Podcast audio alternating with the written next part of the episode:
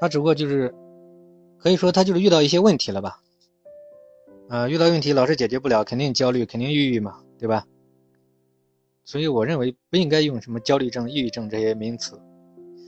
我是不太认同现在的医学的这种划分。根据我的这种研究成果，我觉得大家都没什么，就轻松一点，很简单，就是大家只不过就是遇到一些问题，然后我们用自己的经验和方法帮助大家解决问题。问题解决了，大家不就好了吗？不就不焦虑了吗？不就不抑郁了吗？不就没问题了吗？不就好了吗？其实就是这么简单，没有必要去扣一个什么帽子，什么焦虑症、抑郁症，什么焦虑症也好，抑郁症也好，你把他的问题解决了，他他就会好。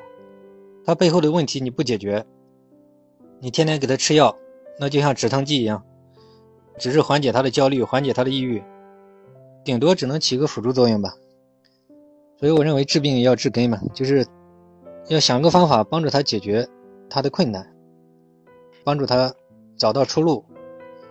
如果帮助人解决了问题，找到出路，那这个人千斤重担就会卸下来，那就没有那么大的压力，那么他的焦虑、抑郁都会化解。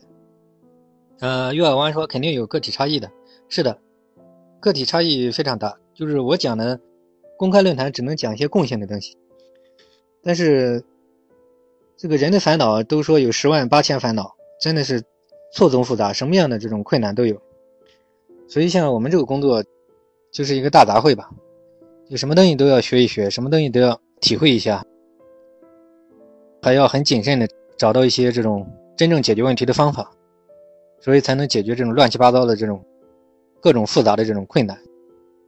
大家还有什么问题吗？过一会儿我们就要结束了，大家抓紧问，因为时间有限嘛。嗯，希望能够在这样的一个短的时间，尽量帮助大家解决一些问题。今天讲的比较杂乱，嗯，上一期录音，另外一个地方讲的，专门就是讲的一些，呃，有针对性的帮助大家解决的一些具体烦恼问题。大家还有什么问题可以提问？过一会儿我们就可能就要结束了，我们到差不多要十点要结束吧。